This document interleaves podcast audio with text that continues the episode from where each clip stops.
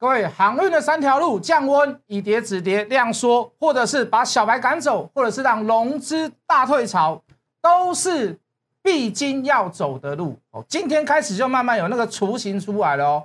就航运、货柜三雄来看，到底要怎么操作？到底要怎么看？我里面解释的非常非常的清楚，包含我拿出一些所谓的科学数据。欢迎加入谢一文谢老师的 line。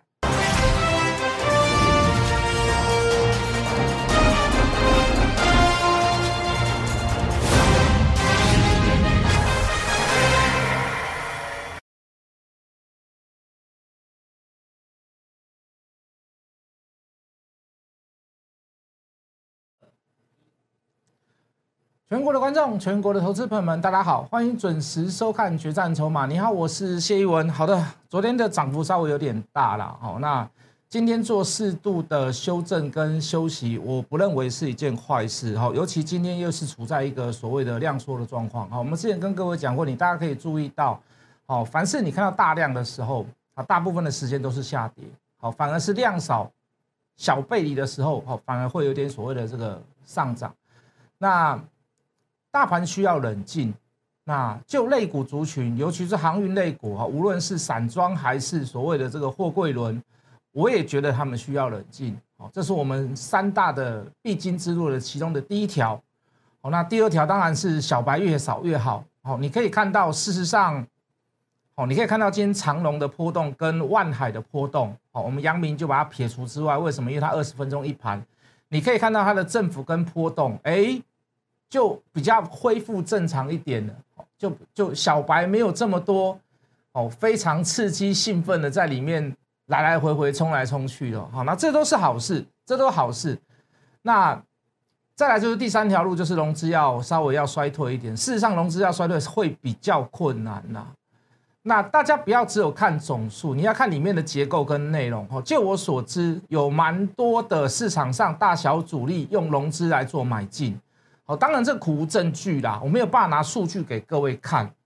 好，为什么？因为他们可能分点分的很上，我们连分点券商都查不出来。那我讲一个理论基础好了啦。好，你两百多块买的，你用融资去买的长龙，你一百六就被断了啦。你一百六去买的，你一百一十几、一百二十几，你绝对被断了。好，你绝对被断了。你只有剩现股的人，你会可以留下来。也就是说。理论上来讲，就价格来讲，已经断头两次了啦。哦，就长隆、阳明、万海都一样，都已经断头两次了。可是你看融资的总额却没有怎么样，没有大幅度的衰减。哦，只有长隆在那个关起兵这十天减掉十万张。好，那事实上也是有人被断头的。那所以各位，好，我我严严重的怀疑去跟各位去解说说，我说这里应该是有大小主力在那边慢慢的买进。好，那包含。业内也有，好，那事实上有蛮多懂航运的人会跟我们联络，好，那有人在业内就跟我们讲说，这个长龙啊，这个真的是，呃，这个空前不知道会不会绝后，史无就就在在今天之前绝对是史无前有的景气，好，非常非常的忙碌，好，甚至于价格的波动、运价的波动，我们所讲的事情在业内其实都是非常的清楚。好，那当然了。你说他很忙碌，他很忙，他很赚钱，好，不代表他的股价会涨。那我们就是尽量叙述事实给大家听。市场上有非常多非常多的负面消息，好，这个啊，包含很多人说啊，航运就是今年就是高峰了，明年就没有。那也有人讲说，呃，这个这个会开始走下坡了。那也有人讲说，这个运费的价格哈，不可能永远都在高档。哦，不可能永远都是这个这个这个花好月圆。那也有人讲说，这个塞港的问题慢慢会解决。好，那也有人讲说，这个 Covid nineteen 哦这样子的这个这个变种病毒的这个这个这个状况啊，好会逐渐开始减少。哦，所以啊，包含航班、包含塞港、哦，包含抢仓，哦，这个未来对未来来讲绝对不复见。好，那当然我我也认为这是有可能的事，不是不可能。可是，就目前所有的征兆跟迹象没有反转之前，其实我并没有太多理由去看空或者是做空它。好，那我也认为合理的价格不只是如此。好，那所有的分析都可以大胆，好都可以假设，好，可是进入到实际的操作很简单，你一定要有策略，好，你一定要有什么科学数据，好，要不然什么都不用讲。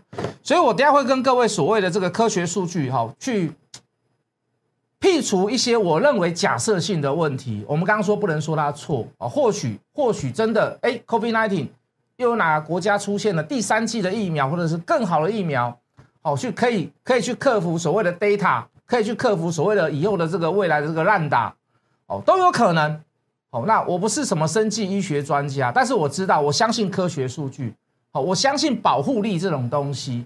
好，所以，所以各位，好，在这么多的未来的变数之下，好，今天马士基也出来讲了，就是说他还是持续所谓的看好所谓的货柜的这个货运价格，甚至于把他们公司的财测，哦，就继续的往上，哦，做调升，哦，当然还是会有人去去唱衰它，可是它后面有淡书嘛，他淡书说未来的变数其实很大，哦，那也是符合我们现今的状况啦，没有人说的准。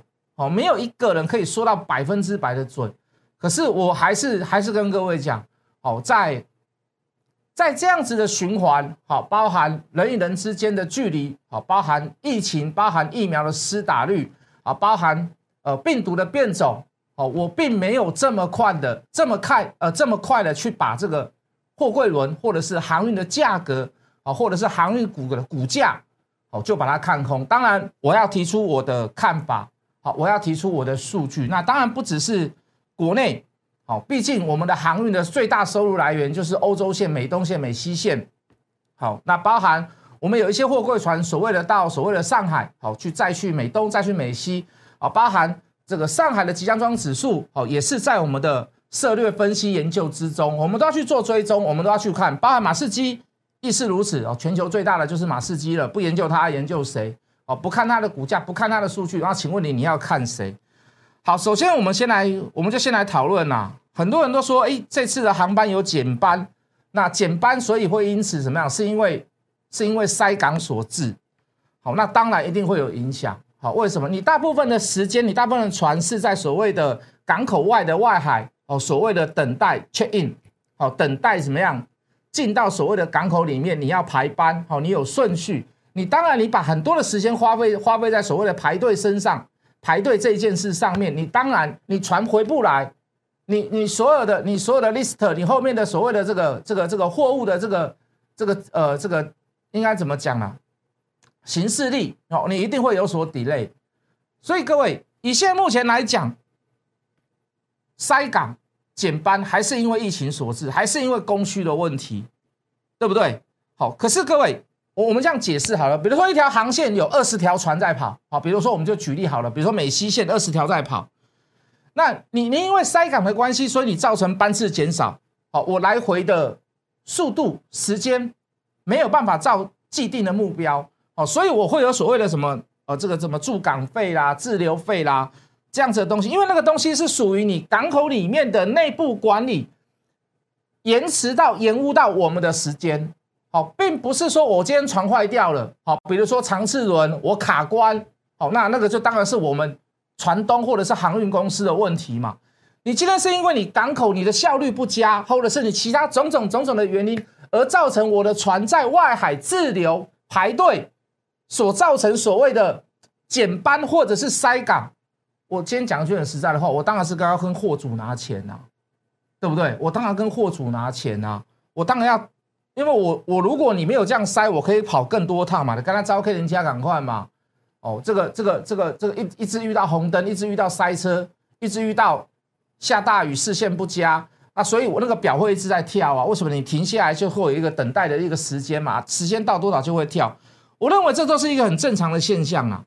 那除非怎么样，你的航运量增加嘛，你的船增加嘛。可是各位，现在全世界都没有船可以调了嘛。就能能派上用场的，能够比较差的船都跑进城、跑进航，好像万海，万海有很多船都跑东南亚。我们不要说比较烂呐，就是它租借的，然后可能是比较时间年限比较年限也快到了，或者是时间是比较可能是哦一九八几年的船，哦一九九几年的船，哦这个船的时间是比较久的，对不对？除非那一般的就是你你你的航运率增加。那这个月我们上次跟各位讲过，长隆又有一条船，应该是今天呢要进台北港，好，应该是要进台北港，好，然后呃这个这个年底之前还有十六艘新船，所以各位就这个航运率的增加的部分，航班的增加部分，那当然第一个我们刚刚说一个好消息就是长隆嘛，那长隆听说这次的新船都是要跑欧洲线的啦，那我们第二如果有时间有够的话，我们会看。欧洲线是近期在拜登事件之后，哦，这个独树一格的，一直往上冲的这个运费价格。美东美新线因为拜登的关系，稍微还稍微有点下来，所以把把船放在最有效率的地方，也是长龙的一个策略嘛。有没有错？并没有错嘛，对不对？好，那重点是为什么美东美西塞除了疫情，除了塞港之外，对不对？那还有一个最大的原因，他们现在正在复苏嘛，它的复苏很快速嘛。那你要去看什么？除了需求跟供给之外，它为什么这么急需？在于在此时此刻，它就要做这么多这么多的库存，它就有这么大这么大的需求，那就是因为它库存减少很快嘛，库存减少很多嘛。来，各位，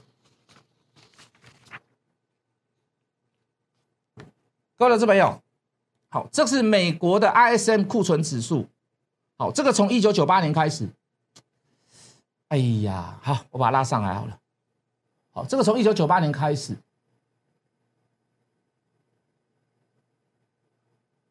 好，现在的库存在这里，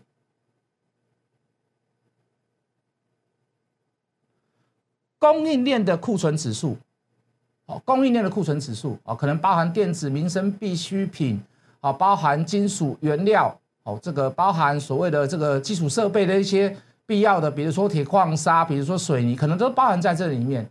好，供应链库存的这个指数，它创下新低，也就是说，它现在的库存很低嘛？它现在的库存很低，库存很低怎么办？好，大家大家不要忘记了，比如说二零一八年，为什么被动元件会大涨？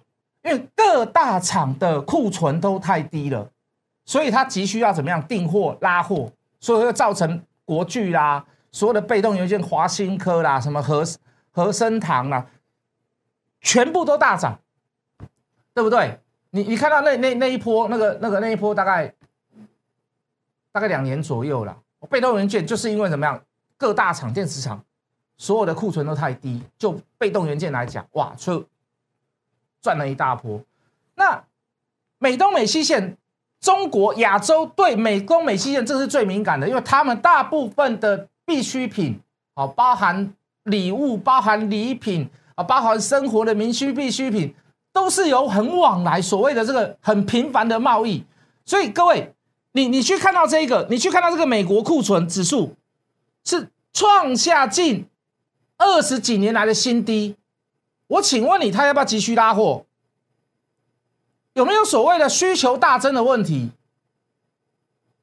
有吗？这已经创纪录了嘛？六月份的指数还在三十点八，你看七月份这个掉掉掉多快，掉到剩二十五，创下一九九七以来这个指数创立以来的最低点嘛？库存指数啊，库存指数啊，一九九七开始啊，我刚刚这个第一个是一九九八啦，哦，一九九七开始。那我想请问各位，需求大增之下，供给是不是要拉上来？供给拉上来了以后，我中间一定有所谓的货运嘛，在路上叫搬运嘛，好对不对？在路上叫做叫做叫做快递啦，货运公司啊，对不对？可是国与国之间呢，要么就是走空运，那空运现在疫情比较不好走空运，那你就是要走海运嘛，那。是你的库存下降嘛？是你的库存下低嘛？所以，我们亚洲这边是属于什么？我们亚洲这边是属于供应方啊，因为你库存降低，你的风险就会不断的上升啊。那你就是是什么样？一你一定要补货啊，你一定要补货啊。那请问你一时半刻能够解决吗？这二十年来最低点能够解决吗？各位，从这一次。前次的这个急杀这个低点，这个库存降低，这样子也大概回到上次高点，大概花了六年的时间呢，将六年的时间。啊。如果说如果你说短期短暂的，那这大概是半年多的时间，半年至一年的时间。那现在又来到更低点，用时间点来算，会不会花更多一点的时间？也就是说，以航运的航运的运价，或者是景气的反转跟供需问题没有解决之前，会不会只有这个所谓的昙花一现，只有这三个月，或者是六个月，或者是一年的行情？是不是几率比较小？就波段来看，是不是几率比较小？所以为什么我们坚持在航运在到底在于哪里？大部分的重心放在航运到底在于哪里？在于这里嘛。好，来看刚讲到亚洲的部分，最大你一定要看上海嘛，是不是？你不要只有看股价，我们要看，我们也要看所谓的这个这个上海即将双指数。来，好，红色的叫上海集装箱指数，蓝色的是全中国集装箱指数，它是不是都维持在高档？没问题的哈，没问题的哈，还在创新高中。好，再来看，好，在这个这个第一第一大的货柜人公司一定要看嘛，这股价昨天涨了一趴多，今天又涨了将近两趴。我们不要说它涨，我们就一定要跟着涨，没有这种事，不要有这样的想法。那至少它不是一个问题所在嘛。那你说什么时候跟上？当然，现在全世界都知道，货柜三雄现在要看筹码。那我我刚才有讲了，大小主力已经开始有有点在动了。那现在在等谁？现在等最大最大的外资嘛。外资之前有有卖转买，可是买没几天，好，最近又开始怎么样？上下开始买一天卖一天。那外资看的是什么？一定是看他们的评估报告嘛？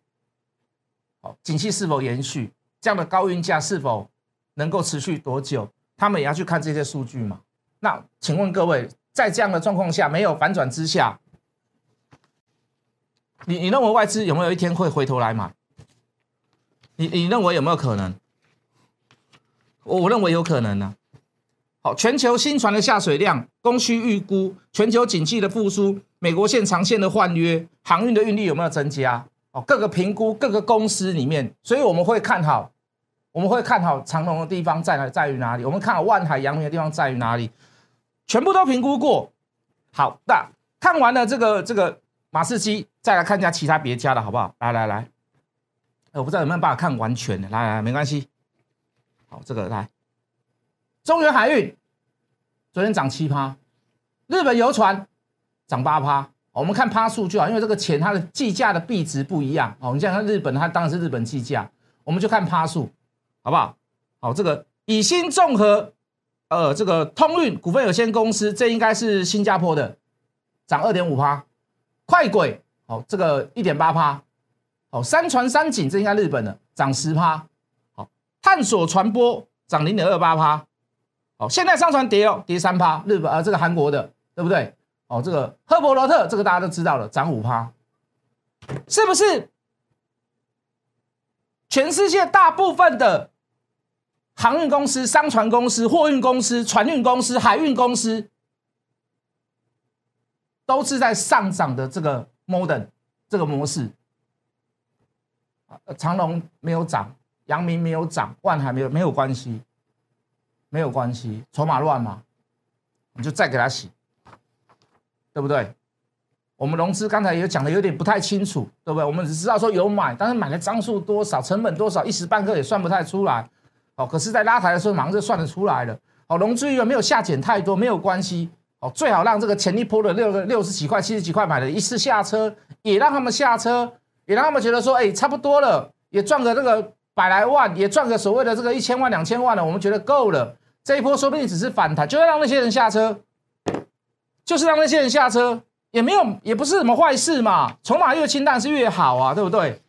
是不是？等你等你再想要再进场的时候，再回头一百年生，你卖到一百一十几块、一百二十块的人，你现在一百四十几块，你敢买回来吗？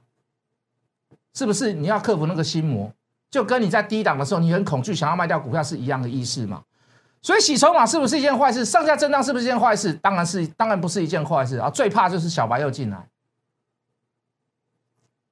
好，再来看塞港问题，你还是要做数据评评估嘛。来来来来来来，各位，这个叫港口的准点率。好，你现在看到的大部分都是亚洲跟美洲的港口。哦，当然了，好，你看上海准点率多少？十六趴。我我我们讲船的准点率，你可能比较不清楚。我们讲就是说，我们去搭我们去搭飞机要去国外。哦哦哦，什么？哦，华航华呃，这个华航中华航空几点几号班机？班机编号多少？哦，那现在有这个 delay，哦，误点多少分钟？就是说，我们都讨厌飞机误点呐，尤其中国大陆，那个中国大陆一误点都是两三个钟头起跳的啦。哦，那我们都讨厌啊，可能有时候起雾，有时候是地形地貌天气的关系，那我们无可厚非啦。可是大部分大部分人都喜欢怎么样？on time 嘛。都想要准时嘛，很少人想要喜欢看到那个 delay 牌子，帮他 delay，哇，怎么吐血了，对不对？哦，你金门马祖，你有搭过那个雾季的话，你要回来有时候要等两三天的，因为我在那边当兵的，所以我知道，对不对？大家都很讨厌 delay，那我们就来看相同的船的准点率，来，各位，上海的准点率十六趴，纽约的准点率美纽约在美东啦，三十七点六八还可以哦，美东还可以哦。青岛十九趴，洛杉矶美西二十三趴，大陆的广州不到二十趴，汉堡，汉堡应该是在英国吧？不，对不起啦，好，温哥华加拿大二十趴，来来来看一下这个，这个这个这个厦门啊，抱歉，这个厦门，这个厦门，广州只有四趴，深圳只有一趴，那最终的重点在于哪里？跟上个月比较，所有的准点率都下降，那代表的是什么？还是持续的塞港嘛？还是持续的船班 delay 嘛？所以你说有解决吗？那你如果你觉得有解决，那你要告诉我，你要提出数据出来说，航运股看不好，航运股这里是所谓的高档，航运股这里是未来是没有希望的，它的运价会下来，它的景气高峰就是在就在此时此刻。那你也要，那我那，你也要给我看数据嘛？那一样，我也要提出我的数据来跟你讲说，哎，真的，你说的东西开始有点减缓了，运价可能会掉下来了，哦，涨幅可能会缩小，甚至于跌幅可能会扩大，那我们就再来做评断嘛。你你懂我的意思吗？哇，又有东西来不及讲，好了，又又又又延到明天讲了，好不好？所以各位。我们不是无的放矢，不是每天跟你喊航运、喊讲好玩的。我们每天都在做这些科学的数据跟资料。或许或许有时候忙，有时候科学数据数据我会记错。比如说我昨天说好像有三十几条船，没有，其实就十几艘新船。可是杨明，可是够了。长次轮长次轮多少吨？多少的标准标准货柜？你知道吗？两万个。现在进来的船是两万四千个，那更是巨轮了嘛？那这个运力会不会增加？那都在今年会进来，那都是说想要去欧洲线。那长隆今年可不可以赚更多？会不会延续到明年去？你刚刚赶紧报警了，不敢跟你说一定啊。可是以目前状况来看，以现在这个价格来看，以破断的角度来看，我是不是有杀下来拉回来的时候，我说带我的会员去买一点，去买一点，去买一点。有急拉上去的时候，我就给你出一点，出一点，出一点。为什么？短线上我可以做价差，可是。我还是要保有所谓的基本持股嘛，懂我的意思吗？懂我的意思吗？如果你的想法跟我一样，如果你对航运、对船运也是有兴趣的投资朋友，你也想要重新上船，你也不知道该在什么点的时候去做布局，甚至去做价差，麻烦你加入最专业的海运海贼王，好不好？我们不要讲海盗王，海贼王谢一文谢老师加入谢一文谢老师的 line，我们等下回来。